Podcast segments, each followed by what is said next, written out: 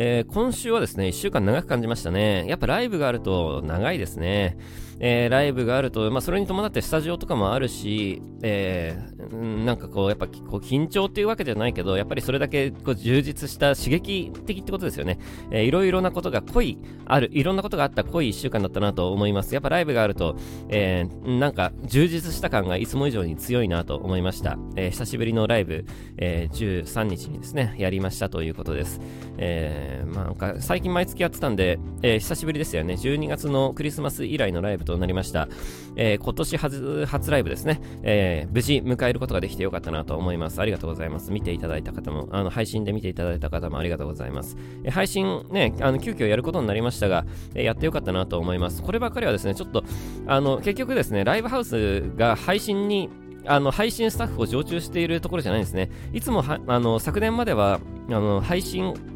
スタッフが常駐しているところを中心に、え、選んでいたわけですよ。ね、ここなら確実に配信スタッフをあの調達できるっていうところだけ、あの、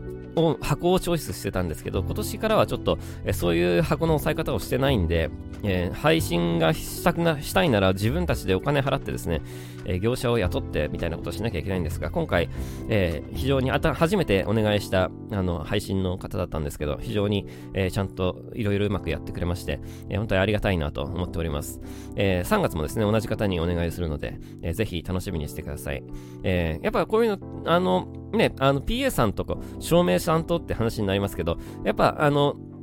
まあ今はね、あの、照明さんちょっと、あの、毎回同じ人というわけじゃなくて、箱の人にやってもらってますが、あの、ここぞという時はですね、照明さんはいつも、あの、同じ人にお願いしてるんですけど、PA さんはですね、毎回、あの、うちは同じ人にお願いしてるんですが、まあライブってどうしてもですね、あの、その、現場の、あの、現場のことをいろいろやってくれる方も含めてですね、あの、ま、バンドメンバー5人だけじゃなくて、チームでやっぱ動くっていうところもありますよね。えなので、やっぱり安心して任せられる、あの、人に、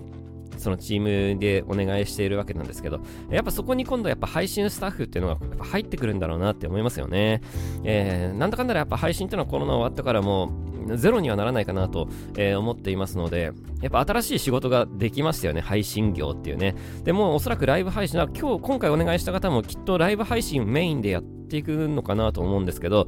えー、やっぱこれから先、その、今までなかった職業ができたよねってとこですよね。えー、今回初めて、あの、初めまして、で僕は初めましてだったんですけど、あの非常に、あの、いろいろ、なんか、いろいろやってくれて本当良かったなと思います、えー、ありがとうございますというところです。あの、アーカイブはまだありますので、えー、どんなライブだったんだろうって思う方はぜひ、あの、チケット、配信チケットをですね、あの、見ていただきたいなと思います。えー、っと、まだ、まだ数日見ることができるはずなので、ぜひですね、えー、見てくださいという感じです。えー、で、ライブもまあ無事終わりまして、えー、早くね、声出せるようになったらいいなと思います。まあどうしてもね、あのコロナのこともあるので、まだまだ、あの、まあ海外ではですね、もう、あの、一応すべての規制を撤廃ってことなんで、ライブでもガンガン声出して OK っていうことに、おそらくなってるんじゃないのかなと思います。えー、ノルウェーとかが確かそうだし、アメリカも一部そうだし、えっ、と、ロンドンもそうだし、あとどこがそうなんだちょっと全部のちょ国は 全部把握してないんでちょっとわかんないですけど、えー、ヨーロッパはもうちょこちょことですね、コロナ規制を全撤廃ですね。全撤廃ですからすごいですよね。ワクチンパスポートすらいらないっていうことですからね。全撤廃と。えー、すげえすげえなと。ね、日本で全撤廃なんて一体いつできるんだろうって感じですけど、えー、全撤廃、海外はもうすでにしていますというところです。日本はまだ無理でしょうけども、えー、うん、そうですね。まだ無理でしょうね。え、いつできるのかちょっとわかんないですけどね。えー、まあ、海外の様子を見つつ動くんじゃないのかなと思います。まあ、あの、オミクロンに関しては、えー、最初ね、あの、オミクロンが始まった時1月ぐらい、あの、1月ぐらいにはおそらく2月半ばにピークアウトだと言われてました。で、しかしその後ですね、報道でもうちょっと後ろになりそうだね、みたいな感じの報道もあったんですが、えー、もしかしたら最初の予想が当たってたのかもしれないですね。えー、海外の事例を見るからにですね、ぐわーっと上がってぐわーっと下がるのが、え、特徴で、えー、今、あの、日本はぐわーっと上がってますが、もしかしたらここからぐわっと下がるかもしれないと、えー、とりあえず、あの、売買ゲームはもう終わったねっていうところで、えー、てっぺんには来たのかなっていう感じはします。あとはもう、ここから、えー、この状態で高止まりする可能性ももちろんありますけどね、えー、海外と動き違うじゃんってことも十分考えられますが、えー、おそらく、うん、海外と同じような感じになるのであれば、ガーッと下がるんじゃないのかなと、えー、思いますけどもっていうとこですね。えー、ガーッと下がったらいいなと、えー、まあ、希望的観測もありますけども、えー、ガーッと下がったらいいなと思ってます。しかしですね、これね、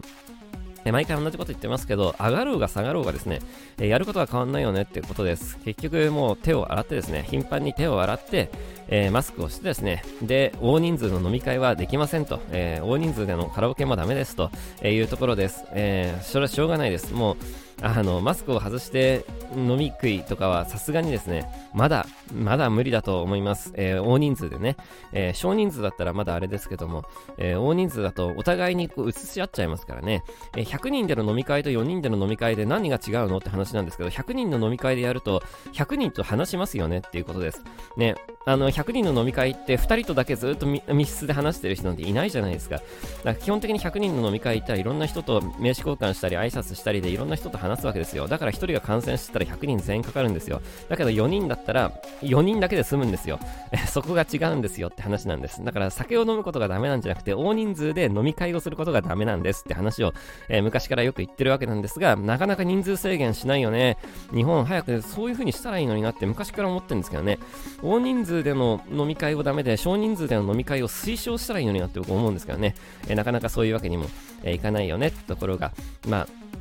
あ、難しいとこだなと、え、思いますという感じの2月の半ばとなっております。で、あの、今日もですね、まあ、ボイスガイの目ということで、えー、ノープランでベラベラベラベラ喋っていくというところでもう、すでに何分か喋ってますけども、えー、今週あった出来事という意味で、ホットな話題っていう意味で、やっぱ NFT 買ったことかなと思います。えー、もともと買おうと思っていた2月ぐらいになって、2月になってからですね、あの NFT 買おうと思って、えー、盛り上がってる NFT があったんで、それ買おうと思ってですね、えー、いろいろ見てたんですね。そしたらですね、あれよあれよという間に、うん、値段が上がってきてしまいましたというところです。で、僕はもともとライブが終わった後ですね、いろいろ一段落してから、えー、買おうと思っていたんですが、ダメですね。あれね、思い立ったが吉日にしないと、こういうのはダメだなと思います。え ちょっと反省しました。やっぱね、速度が速い。今はいろんなことの速度が速いです。えー、もうその場で、やろうと思ったらその瞬間に動かないとダメだなとね、改めて思いました。そんな別に買うのってそんなに複雑な手続きが必要なわけじゃないんですけどね。ね、僕はもともと、えそのオープンシーっていう NFT のマーケットは使いこなせていますから、別に欲しいものあったら、パッとこうイーサリアム入れて、それでパッとこう、えー、買うことは簡単にできるんですけどね、なんでそれをやらなかったんだろうっていうのをすごい後悔しています。しかし、まあ、その時にはその時のこうモードがあってですね、なんか他にもやらなきゃいけないことがいっぱいあって、まあライブが終わって、それでこう頭がようやくリセットして、よし、あの、やろう、何かやろうっていう風なところでや決めてたんですけど、だからライブの時もですね、朝のあの移動時間とか帰りの移動時間とかもですね、いや、何にしようかなと思って見見てたんですね。で、なんか最近よくずっとこの数日ずっとそれを見てたんですよ。しかしですね、ライブの日あたりにちょっと気づいたんですよ。あれ、値段が上がってきているような気がするって思ってね。えー、そんでラ、ライブ終わった後ですね、えー、帰り道見たらね、あれ、朝よりも上がっているような気がするってね、やっべえと思って、あの、ね、上がっちゃいましたね、値段ね。まあ上がっちゃいましたけど、ね、結局買いました。結局だからもう、これはこれ以上ほっとくとやばいと思って、ライブの翌日の朝に買いました。えーいいのが、僕はいいのが買えたと思ってます。えー、今、ツイッターのプロフィール画像にしてるやつですね。えー、いいのを買えたと思います。まあ、値段もですね、まあ、上がってる上がってるって言ってますけど、別にそんな言うて、あの、何、超べらぼうに高いわけじゃないです。あの、現実的に高い金額で、えー、買いましたという感じのもので、あの、現実的に高いっていうだけで、あの、世の中すべての美術作品みたいだと思えばですね、別になんてこともない、え中学生でも買えるぐらいの金額で買いましたというところです。えー、とはいえ、もう少し早く動いてればですね、その金額の4分の1ぐらいで買えたんですよねっていう、まあ、それ言い出したらきりないんだけどね、こういうのってね。えー、っていうところではありますけど、まあ、あの、NFT 買いましたというところで、それを NFT のプロフの、あの、Twitter のプロフのアカウント、ね、あの、アイコンにしていますというところです。で、あの、まあ、あの NFT の話はですね、昨年から何度も何度もしているので、僕もあの、結構昨年のちょうど今ぐらいかな、かなと思うんですけどね、NFT ってなんか、えー、いうものを知ってですね、これは面白いと思って、まあ、ブログでも書いたし、えー、YouTube でも喋ったし、えー、春に出した本にも書いたし、えー、今年の授業でもがっつりとですね、NFT の話しました。いや、これはですね、あのー、面白いことになるだろうなと思います。エンターテインメントの、え、今、えー、エンターテインメントが抱えているこの閉塞感とか、えー、そういうものをですね、すべて、打ち砕いてくれるものになるんじゃないかなと僕はとても期待していますというところです。えー、しかし、それをどういうふうにそれをじゃあやるんですか？ってね、どういうふうにエンタメがそれで変わるんですかっていうのは、今からみんなで考えることなんですよ。みんなから、今からみんなで考えることなんです。これを活用したらどういうふうに面白いことができるかっていうのは、答えがどっかに書いてあるわけじゃないんです。ウェブで検索しても何も答えが書いてないわけですよ。だから僕もわかんないわけです。わかんないから、買ってみたっていう話ですよね。えー、わかんないから自分で NFT 出品してみたってことです。それでじゃあ何が分かったのってことですが、もちろんわかんないですよ。えー、わかんないけど、何かわかんないけど、わかんないなりに自分でやって分かったことがあるような気がするっていう感じです。で、その気がするっていうことが、やっぱり僕はすごい重要なことだなと、えー、思っていて、あの、買ってよかったなと思うし、えー、やこれからもね、あの注目していきたいなと、えー、僕が買ったピクセルヒーローズのこれからの動きも、えー、がっつりと、えー、追っていきたいなと思っているところです。で、NFT ってね、今、あのー、結構テレビなんかでも取り上げられるようになってですね、えー、怪しいイメージがついたと思います。まあ、テレビで取り上げられると大体怪しくなるんですけど、えー、怪しいと思ってる方がおそらく多いんじゃないかなと思います。で、僕はもう去年から NFT の話をがっつりしているもんでですね、あの、あやめは怪しいと思っている方もきっと正直いるんじゃないかなと、えー、思います。でも、それって僕ある意味正解だと思うんですよね。あの、仮想通貨で始めた時も正直僕も怪しいと思いました。あの、仮想通貨、2016年ぐらいにちょっとバブった時もですね、え怪しいなと思いました。怪しいなと思ったんですが、あの、本質的なところ分かってる人は怪しいと思わないんですよね。えそれでもうがっつりとそっちに、え、行ってるわけですよ。で、あの、その後バブルが崩壊してもですね、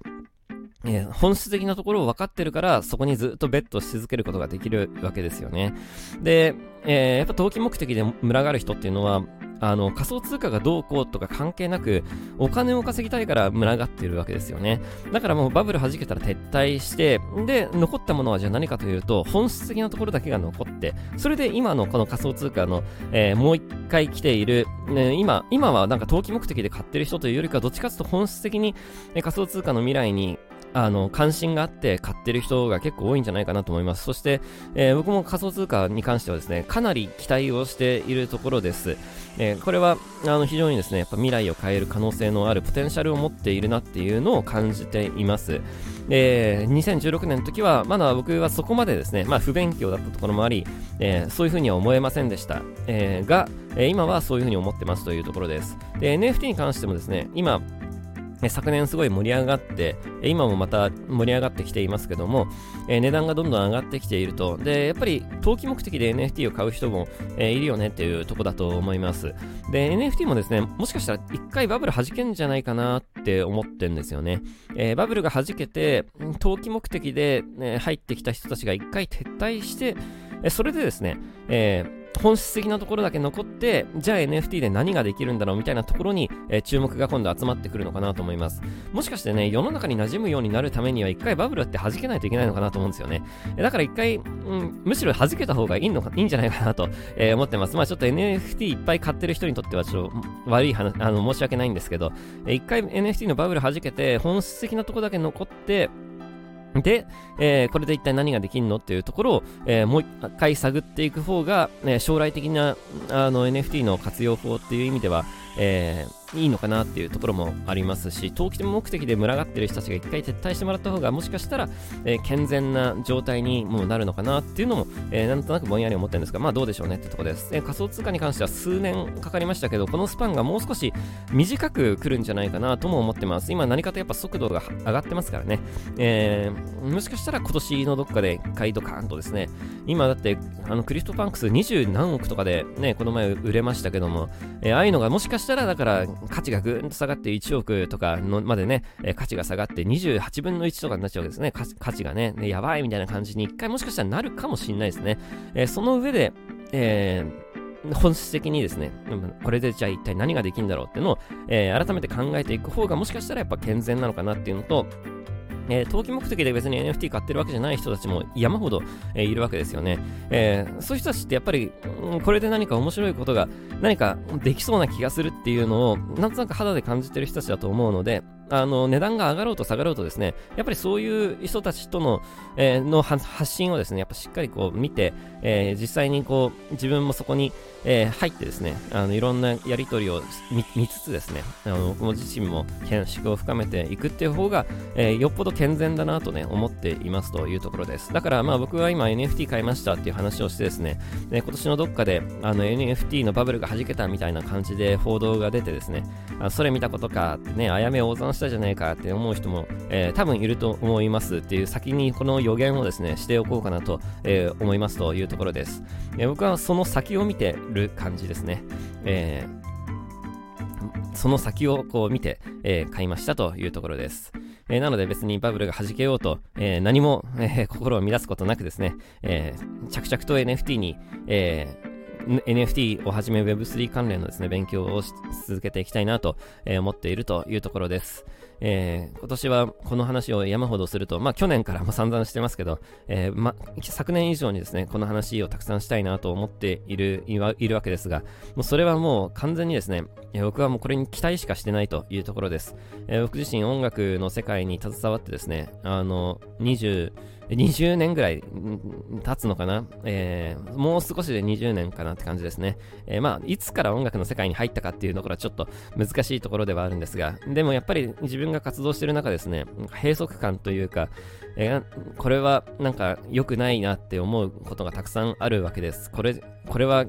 厳しいなって思うこともたくさんあるし、無理ゲーじゃんって思うこともたくさんある、あったわけです。だけど、そういうものをですね、この Web3、NFT、ブロックチェーン、仮想通貨、すべてそういうものをですね、打ち砕いてくれる可能性を僕は感じているんですね。ねなので、むしろ今、若いバンドマンとか、若いバンドマンというか、今、生まれてきたぐらいのですね、未来のバンドマンは羨ましいなって思うし、えー、自分自身もやっぱある意味いい時代にもしかしたら生きてるのかもしれないなと、えー、思っているところです。えー、具体的にって言われると、あれなんですけどね。えー、具体的にって言われるとあれなんですけど、えー、どうなるかね、将来はもちろん分かりませんけども、そういうのを今リアルタイムですね、答えのないものを、えー、探しているという感じかなと、思っていますというところです。で、NFT を、まあ、Twitter のアイコンにね、してるわけなんですが、まあ、この話もまたどっかで、えー、別なところで、なんか、 Voicy かなんかでもしようかなと思うんですけど、NFT、なんで、なんで NFT をアイコンにしてんのっていう話で、ね、あの、よくわからないキャラをなんかアイコンにして、なんか意味わかんないみたいな感じに思う方もね、多分いると思いますが、えー、NFT って、ある意味やっぱり、あの、ファッションだと、えー、まあ、よくその話をね、ねあのいろ、いろんな人がしていますけど、なるほど、確かにそうだなと、えー、僕も思いました。今、メタバースってまだないじゃないですか。だから、基本的にアバターっていう概念が、えー、あんまりないですよね。例えばそのゲームやってる人はアバターってなんとなくわかると思うし、その中で、例えば PUBG とか、ね、あの、自分のキャラがいて、それにお金を出してそのコスチュームを買うわけですよね。えー、なんですけど、なかなかこう日常生活してるとアバターってないですよね。えー、今、今の段階、2022年の段階では、えー、自分が何かの姿になって、そこでこう、えー、生活するとか仕事をするっていう感覚がまだやっぱないかなと思います。ゲームやってる人はこの感覚があると思うんですけど、え一般的にはありません。なので、えないんですけど、例えばじゃあリアルの生活をしてるとどうかっていうと、自分というアバターがいるわけですね。この体というアバターがいるわけです。で、その体には何かを着飾るわけですよ。ね、服を着ると。ね、あの、ネックレスをつける、指輪をつける、えー、メガネをつける、ね、時計をつけるとか、靴を履くとかですね。まあ、えーまあ、裸で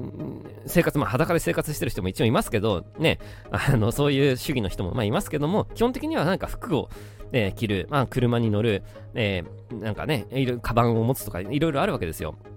ね、えー、完全に手ぶらでですね、あの裸で生活してるわけじゃないですよね、僕らはねっていうとこです。ね、えー、そうなってくるとですね、じゃあ何をつけましょうか、何を着ましょうか、何を持ちましょうかって話になってくるわけですよね。で、その中で、えー、じゃあ時計は何使うんですか？っていうね、オメガの時計です、ロレックスです、みたいな感じでね、タグホイヤーです、みたいな感じで、いろいろ、まあ僕もあんま詳しくないんで、あれですけども、でもその中で、えスウォッチです、アップルウォッチですって、まあ僕はずっとスウォッチと、えつけていた、僕スウォッチ大好き人間だったんで、スウォッチをずっとですですね、真っ白のスウォッチをですね、もうすげえ愛用してました。えー、まあ本当にね、もう全てが白いんです、僕のスウォッチ。えー、今、あれどうしたかな、ね3800円ぐらいで買ったんですけど、すげえ愛用してましたね。えー、完全真っ白のスウォッチね。で、そういうこともあってね、あの、アプローチは僕ずっと白の、えー、バンドつけてるんですけどね、っていう、まあ余談なんですけど、僕時計白いのが好きなんですよね。っていう、まあそんなどうでもいい、えー、余談はいいとしてですね、まあスウォッチをずっとつけていて、アプローチを、えー、つけるようになりましたというところなんですが、まあアプローチはね、ともかくとして、スウォッチってね、それこそそその数千で買えるものですから、別に僕、だからあんまりその高い高級腕時計には何のこだわりもなかったんですけど、え人によってはですね、やっぱりその、え自分の年齢とに見合ったですね、あの時計をつけることが、え男のステータスだというふうに考える人もやっぱいて、えー、高い腕時計をですね、やっぱ持っている人もいましたよね。えー、服だってそうで、えー、別にユニクロでいいっていう人もいれば、えー、高級な、えものをね、ブランドものの、ハイブランドのものをやっぱ着る人もいますよね。えー、同じ T シャツでも、ユニクロの T シャツもあれば、ね、ハイブランドの T シャツもあれば、マテンローペラの T シャツもあるということで、それぞれやっぱり差別化があるわけですよ。で、なんでマテンローペラの T シャツじゃ着てるんですかっていうと、マテンローペラが好きだからじゃないですか。で、もしかしたら日常的にもマテンローペラの T シャツ着てくれるている人もね、いると思いますし、えー、マテンローペラのパーカーとかね、普段着てくれてる人もいると思いますし、あの前になんか、えー、ツイッターか、あの、ツイキャスかなんかのコメントで、え、その十何年前に出したあのグッズのですね、タンブラーを未だに使ってますっていう、えー、言ってくれてる人もいて、すごい嬉しい話ですよね。そんな古いものですね。まあ僕も使ってるんですけど、えー、古いものをあのずっと長く使い続けてくれてる人がいるって本当にありがたい話だなと思うし、えっ、と、あれもですね、あの、モバイルバッテリーも、あの、ロゴが擦り切れてもまだ使ってますって言ってくれる人もいて、えすごい嬉しい話なんですが、じゃあなんでそれ使ってくれてんのっていうと、おそらくマテンローペラが好きだからだと、え思うんですね。自分がそのマテンローペラが好きだから、それを持ってくれてる、使ってくれてるっていうことだと思うんです。で、えなんでじゃあ高級な腕時計使うのっていうと、やっぱそれに価値を感じているからだと、え思うわけですよね。カバンもそうですよね。えただの、だってビニール袋でもね、その辺のね、あのコンビニで2円で買ったビニール袋でもいいし、あの、ハイブランドの何万円もするカバンでもいいしっていうところで、どっちも結局カバンとしての意味は、えー、一緒なんですね。物を入れて持ち運ぶっていう機能だけで見たら一緒なんですけど、じゃあその2円のものと、ね、何万円のもので何が違うのっていうところには、やっぱそれに、やっぱその価値を感じているからそれを、えー、使うわけじゃないですか。で、そうなってくるとやっぱり、えー、何に価値を感じるかっていうのは、別にあの、じゃあ、え、ね、これでまた NFT の話になりますけど、えー、NFT に価値を感じると思う人であれば、別にそれに何万円も出して、それを自分の Twitter のアイコンにしたって全然おかしくないよねっていう話です。で、今、あの、これ話なんでしたかっていうと、今ですね、あの、リアルの現場では、リアルの現場っていうか、このリアルの世界では自分というそのアバターがあるんですけど、えそれがインターネットに置き換えた時に、今ないんですよね、アバターっていうものが。だって僕も持ってないですもん。まあ持ってもないですもんっていうか、持ってるんですけど、一応あの自分のアバター持ってるんですけど、まあそれをだから日常的に使ってないですもんってことです。えー、だけど、それを日常的に使うことができるようになったら、おそらくそこに、えーこのリアルのアバター、要するにこの肉体と同じようにですね、ブランド物の、えー、服を着るとか、まあ、テンローペラの服を着るっていうのと同じような感覚でアバターでもブランド物の服を着るとか、まあ、テンローペラの、えー、アバターの T シャツを着るっていう概念に僕はなっていくと思っています。これはマジで、えー、思っています。だから将来的にですね、バンドグッズの中に、えー、あの T シャツ、あのアバター用の T シャツが出てくると、え思います。むしろリアルのデザインと同じデザインでアバターを作るんじゃないかなと思います。えー、それをあの NFT にして売るんだと思うんですよね。えー、で、なんでそれ、じゃあ NFT にすんのって話なんですけど、えー、例えばじゃあ、えー、リアルの、リアルのアバターの話になった時に、あの、ロレックスの時計をね、つけていますって話になる。ね。えー、僕はロレックスの時計をつけてます。で、でも、また別の人もロレックスの時計つけてます。だけど、別の人のつけてる時計は偽物でしたって話になるわけですよ。ね、偽物。ね。で、偽物の時計つけてんのって話じゃないですか。だけど、パッと見、偽物かどうかなんかわかんないわけです。だから、ね、偽物の時計つけてても本人がロレックスだと思い込んでんのであれば、別にそれはロレックスの価値があるわけですよね。変な話ですけどね。だけけど、世間一般から見たときに、いや、これ偽物じゃんって話になるわけですよ。ね。で、それと同じようなことがですね、NFT にある、起きるってことです。だから、えー、NFT でのアバターで、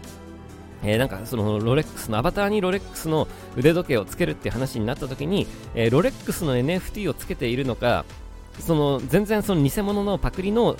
ものをつけているのかで、一目でわかるようになるわけですね。それがロレックス製の、えー、時計なのか、そうじゃない時計なのかっていうのがアバターの世界でもわかるようになるわけですよ。それがやっぱ NFT の、ね、面白いところだなと思っています。だけど、まだ現実的にはですね、ないんですよね、そのアバターが。アバターがないから、じゃあ何につけようって話になった時に、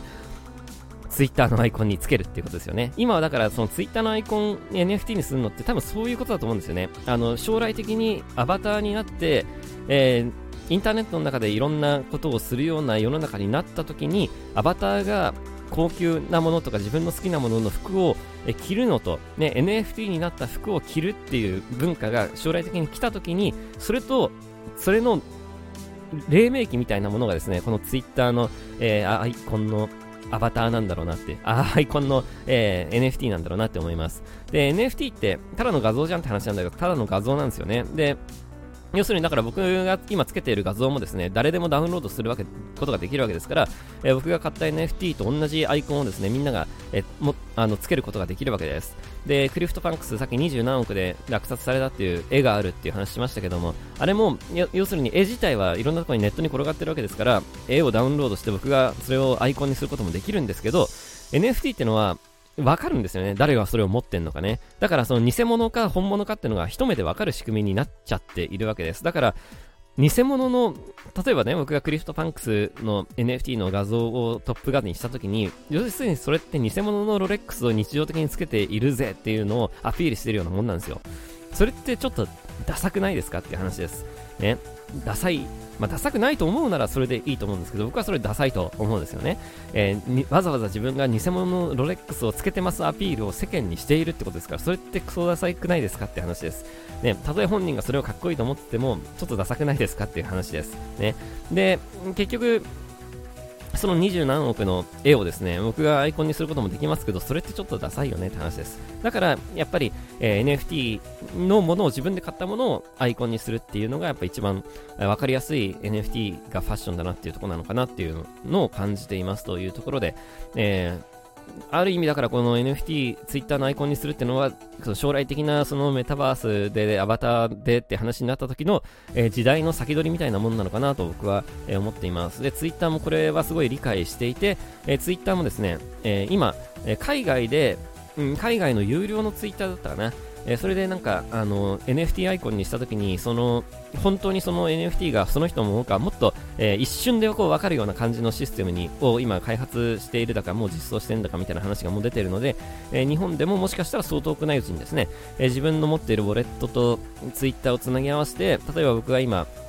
ピクセルヒーローズのやつにしてますけど、それが本当に、えー、あやめが持っているものなのかどうかっていうのが、えー、誰から見ても一瞬でわかる。今は、あの、ブロックチェーン調べないと、えー、わからない仕組みなんですけど、ブロックチェーンというか、まあ、オープンシーを調べないとわからない仕組みなんですけど、それが一瞬でわかるような、え、仕組みになるっていう風に、え、言われていますが、おそらくそれは、まあ、そういうことですよね。だから、将来的には、えー、ツイッターのアカウンアカウントのアイコンなんかも NFT つける人が増えるんじゃないかなと思います。そうなった時にもっと、